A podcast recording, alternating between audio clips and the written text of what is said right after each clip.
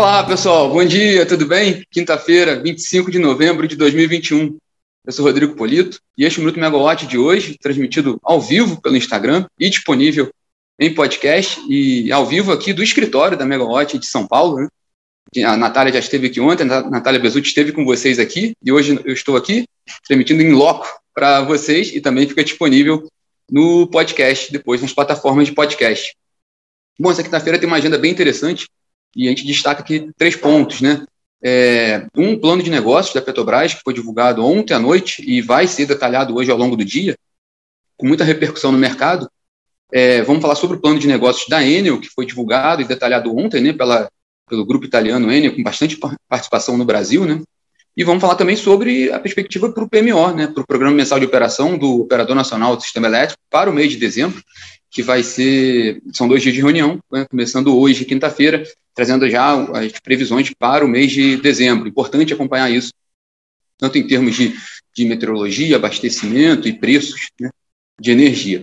Bom, é, começar pela Petrobras. Ontem à noite, o Conselho de Administração da Petrobras aprovou o plano de plano estratégico né, para o período 2022-2026, muito aguardado esse documento. Ele é um, é um guia para, para a Petrobras, para toda a indústria petrolífera né, que tem relacionamento com a Petrobras, para o mercado de capitais, que acompanha também o, os passos da companhia. E é importante que lembrar que é o primeiro plano de negócios da Petrobras sob a gestão do general Joaquim Silva Luna, né, com a assinatura dele.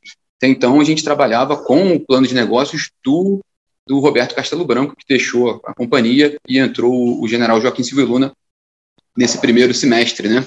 É, um prim primeiro, a primeira avaliação rápida do plano é que, de fato, ele vem em linha com o esperado pelo mercado, ou seja, um aumento da previsão de investimentos em relação ao plano anterior, né, o que era o 2021-2025, que foi feito no ano passado, ainda bem no, no meio da, da pandemia, e também, outro ponto que já era esperado, um foco muito grande para o pré-sal nesse plano de negócios de 2022-2026. A estimativa da Petrobras agora é de um investimento da ordem de 68 bilhões de dólares nos próximos cinco anos, sendo desse total 84%, né, do equivalente a 57 bilhões de dólares, que é mais do que era todo o outro plano de negócios, o anterior, 57 bilhões de dólares apenas pela exploração e produção de petróleo e gás, o carro-chefe da companhia, e desse total também 67% para o pré-sal, né, que é onde a Petrobras tem apostado as fichas dela, tanto para geração de caixa como ganho de escala, né, a produtividade dos campos no pré-sal é muito elevada, então a Petrobras tem apostado muito suas fichas nesse segmento. Até aí, sem novidades, né? Mas avaliando um pouquinho o plano de negócios, né, o, pelo, pelo aspecto positivo, né, podemos dizer que para esse plano de voo da Petrobras para os próximos cinco anos, o céu, as condições do céu, né, estão, muito melhores, né, para esse plano de voo, principalmente em relação ao ano passado, né. É, primeiro, do ponto de vista interno, a Petrobras superou aquela maior barreira que ela tinha, que era com relação ao endividamento, e chegou um endividamento bruto abaixo de 60 bilhões de dólares, que era, era a meta para o fim desse ano, né. E agora ela já, já se coloca numa posição financeira de igual para seus competidores internacionais. Isso ajuda muito a companhia para se capitalizar para investimentos. É, também conta favoravelmente, para a Petrobras esse, esse céu aí, que é esse, esse, esse, cenário petrolífero muito melhor do que era no ano passado. Se vocês se lembrarem, no ano passado o preço do petróleo WTI chegou a ser negativo em, algum, em alguns meses, em um mês, por causa da justamente a queda da demanda, né? Então foi um ano muito muito complicado no ano passado, até para traçar um plano. E também a gente pode observar que a Petrobras no ano passado, no plano 2021-2025, ela utilizou o preço do Brent, o preço médio do Brent, de 45 dólares por barril de, em 2021 e 2022, e de 50 dólares até 2025. É, esse plano agora, 2022-2026, divulgado ontem, ainda não trouxe o detalhamento do Brent de referência que a Petrobras está utilizando. Isso a gente vai saber hoje, agora às 10 da manhã ela faz uma reunião com, com investidores para detalhar o plano. Mas se a gente pegar os dados até do Departamento de Energia dos Estados Unidos, o, o Departamento de Energia dos Estados Unidos trabalha com a média do preço do Brent de 81 dólares por barril nesse quarto trimestre e de 72 dólares por barril em 2022. Então a gente já tem uma ideia de, da diferença, né? É, pelo lado negativo da Petrobras, houve uma queda na previsão da produção da empresa. Para este ano, a produção que era de 2, a meta que era de 2,2 milhões de barris diário de petróleo caiu para 2,1 milhões de barris de petróleo. É, e para 2022, a previsão que era de 2,3 milhões de barris de petróleo caiu para 2,2 milhões de barris de petróleo, sempre com uma margem ali, uma variação de 4% para mais ou para menos. Mas para o fim do período do plano de negócio da Petrobras, 2026, a previsão é de uma produção de petróleo de 2,6 milhões de barris diários, e que era melhor do que aquela produção de 2025, que era de 2,3, e a produção total de óleo e gás deve ser de 3,2 milhões de barris de óleo equivalente diários em 2026. Então, é aí já é um dado mais favorável. Né? Parte desse ajuste da produção da, da empresa pode ser explicada pela venda de ativos, né? principalmente nesses primeiros anos. E a gente entra em mais um ponto aqui do plano de negócios, que a Petrobras revisou a sua meta de venda de ativos, que era de 25 bilhões a 35 bilhões de dólares até 2025, e agora passou de 15 bilhões para 25 bilhões de dólares até 2026. Então, há uma expectativa menor né, de, de, de recursos com venda de ativos. Também se espera hoje, nessa reunião às 10 da manhã, com os investidores, um detalhamento sobre o plano de, de desinvestimentos da Petrobras, primeiramente ali para a área de refino, ver o que a companhia atualiza na questão das refinarias, né? Ela assinou dois, duas vendas, se não me engano, a terceira foi com a Six agora, mas ela tem é, o portfólio era de oito refinarias, né? Então, ver qual vai ser a atualização nesse sentido e também para a nossa área também de energia, né, energia e gás, também acompanhar essa, essa reunião da Petrobras hoje, e à tarde também ela tem uma coletiva de imprensa sobre o tema, porque para saber como é que está o plano de desinvestimentos na área de energia, a companhia tinha um portfólio de termoelétricas à venda, então saber se isso permanece ou se tem alguma atualização nesse sentido, e também saber como é que vão ser os valores de investimentos para a área de, de energia e gás, que a companhia também é a principal fornecedora de gás natural do país, também para o setor de geração termoelétrica. Então, isso também impacta o mercado de energia. Esses pontos todos que estão em aberto vão ser detalhados nessa reunião mais cedo e na coletiva de imprensa mais tarde. Um último ponto sobre o plano de investimentos. A companhia, a Petrobras, vai dedicar quase 2 bilhões de dólares, na verdade 1,8 bilhão de dólares, para projetos ligados à descarbonização das operações da empresa. Ela, como outras petroleiras, tem, tem sido muito cobrada pelo mercado para entregar ali metas né, de, de, de redução de emissões de gases de efeito estufa. Ainda sobre Petrobras, a companhia aprovou ontem também a nova política de dividendos. Né? É, três pontos rápidos dessa política. Um, que vão ser pagamentos trimestrais. Né? O segundo é que a empresa prevê pagamento, uma remuneração mínima de 4 bilhões de dólares de, para exercícios em que o preço médio do petróleo Brent for superior a 40 dólares o barril. É, essa, é, essa definição é muito em linha com outras petroleiras internacionais que também adotam esse tipo de, de medida. E também há a possibilidade de pagamento de dividendos extraordinários.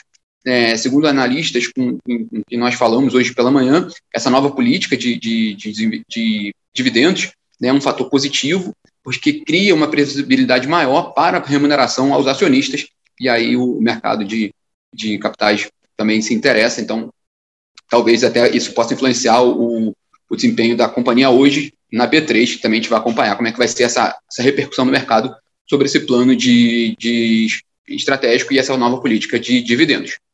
Falando em plano de negócios, ontem quem também divulgou o plano de negócios foi a gigante energética italiana Enel, né, que tem uma participação expressiva no Brasil. Né? Ela é a, a, a, a controladora aqui da, da Enel São Paulo, antiga Eletropaulo, da Enel Rio, que era, era ampla, né? em Goiás também, lá no Ceará. Então, é, na área de distribuição é, tem uma grande participação, na área de, de geração também, geração renováveis, enfim. É, a empresa vai destinar 45 bilhões de euros de investimentos nos próximos três anos, né, sendo 2 bilhões de euros para injeção de capital e aquisição de participação minoritárias também. E o Brasil deve receber 5 bilhões de euros desses investimentos né, nos próximos três anos. É um, é um dado interessante porque esses 5 bilhões eles, eles representam mais, de, mais da metade de todo o valor que a Enel pretende investir na América Latina, que é de 9,8 bilhões de euros até o fim de 2024. Ontem na, teve uma coletiva de imprensa também da Enel para detalhar esse plano, e o presidente global da Enel, Francesco Starati, ressaltou que essas projeções de investimentos elas não são é, elas são indicativas porque depende também da, da conjuntura e também do retorno que os projetos vão trazer pra, para o grupo, né? Mas foi interessante também observar essa coletiva ontem, porque ele deu, muito, ele deu um certo destaque ao Brasil, isso é interessante. A coletiva ela, ela, é, ela é, mundial, né? É, a empresa tem atuação em vários países, então são jornalistas de vários países, e o Brasil foi um dos primeiros a serem atendidos nessa coletiva, o que mostra também um interesse grande da Enel para, para o Brasil. E aí, o interessante é que ele comenta também, o Francesco Starati comentou sobre a crise hídrica, ele destacou que ela foi severa, assim, na visão dele, mas que não foi a primeira vez que o Brasil passou por uma crise hídrica, e também destacou que o pior já passou na avaliação dele, né, com relação à crise. E também ele, ele de certa forma, elogiou a condução das autoridades é, na, na forma como, lidou, como elas lidaram com a crise. Ele acha que o Brasil saiu bem no combate à crise hídrica, em sua visão. Ele até também não acreditou, ele não considera que haverá muito impacto econômico para as empresas do setor com relação à crise hídrica, na visão dele. E também que aí um pouco ele fez uma certa defesa de que a crise evidenciou a importância de um investimento maior em eólicas e parques solares para também reduzir um pouco né, a dependência do país com as hidrologias, né, que a gente fica de fato um pouco dependente com, com o ciclo hidrológico. Esse foi, esse foi o raciocínio dele, né?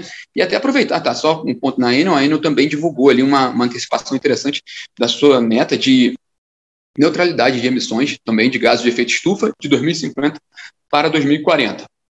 Bom, e é, esse ponto ali da hidrologia a gente pode também puxar para falar nosso terceiro assunto do dia hoje, que é o PMO, né? O PMO, a, o ONS faz hoje a, a, a reunião do Programa Mensal de Operação do mês de dezembro, vocês acompanham tudo conosco hoje aqui na plataforma, né, esse acompanhamento da reunião. É, ontem teve a, a, live Ligados no Preço, né, com a nossa equipe aqui, falou muito sobre a questão de, de meteorologia, mostrando até que, que, que, as afluências no Sudeste, nesses últimos meses, ela tem ficado próxima né, da média histórica, um pouquinho abaixo só, porque os volumes esperados eles não, não vieram tão intensos né, nas principais bacias hidrográficas. Então, por isso que está um pouco abaixo da MLT. Lembrando que a última revisão do PMO do ONS para novembro, o ONS colocou uma previsão de afluência de 98% da, da MLT no Sudeste Centro-Oeste, fechando ali o mês nos reservatórios com 20 por, quase 20% de armazenamento. É, nessa semana, na última, na última terça-feira, os reservatórios Sudeste e Centro-Oeste estavam com 19,4% de armazenamento. Para fechar o bate-papo aqui, dois, dois destaques rápidos que já estão na plataforma. Um é que a Eletrobras ela, ela informou ontem também que ela efetivou as condições previstas no acordo de renegociação de dívida da Companhia de Eletricidade do Amapá, a CEA, com a Eletronorte, decorrente da privatização da, da CEA, né? E esse acordo permite, na visão da Eletrobras, claro, é, uma previsibilidade ao receber, recebimento de créditos para a Eletronorte, uma boa notícia para a Eletrobras, né? Lembrando que a CEA né, do Amapá foi adquirida pelo Grupo Equatorial Energia em 25 de junho, né, um leilão nesse ano. E a outra informação importante também, que também está na plataforma, é que a Comissão de Meio Ambiente do Senado aprovou a criação de um programa de incentivo ao desenvolvimento das fontes eólica e solar, que contará com recursos do orçamento da União, com um limite de 500 milhões de reais por ano. É interessante, né? Esse, esse processo, ele, esse projeto, ele tramitou em caráter terminativo, então ele já foi para a Câmara. E é interessante até que a Natália Bezutti ela pontua na matéria é que o assunto voltou, esse tema voltou à discussão no Senado, depois que o Senado já tinha aprovado ali a MP do a MP 998, né, que, que, que era aquela MP do consumidor, mas que dentro dela tinha previsão de, do fim dos subsídios para as fontes eólica e solar. Então é interessante que esse tema ter voltado agora para a discussão, né, e num momento também que na Câmara se discute a modernização do setor elétrico. Tem dois projetos ali muito atrelados à modernização, né? Então vem mais um assunto ali, vem mais um, um tema para ser discutido na Câmara, um pouco diferente do que estava sendo discutido em relação à modernização. Vamos ver como é que vai ficar esse tema dentro da Câmara dos Deputados, e a gente vai acompanhar tudo também, vocês vão poder acompanhar conosco. Bom, esses são os destaques dessa quinta-feira, tem bastante coisa nessa quinta, né? Lembrando que a Petrobras faz às 10 da manhã essa teleconferência com analistas e investidores sobre o plano de negócios, detalhando o plano. Às 15 horas ela faz uma coletiva de imprensa, também detalhando o plano com a imprensa. E à tarde também tem a reunião do PMO, do Operador Nacional do Sistema Elétrico, de dezembro, e a gente também atualiza vocês todos os passos da reunião na plataforma. E quem entrou depois aqui quiser conferir o bate-papo desde o início, já já a gente está subindo o podcast com o boletim do dia aqui de hoje do Minuto Megawatt. Tchau, tchau, pessoal. Tenham todos uma ótima quinta-feira. Eu sigo aqui no escritório da Megawatt.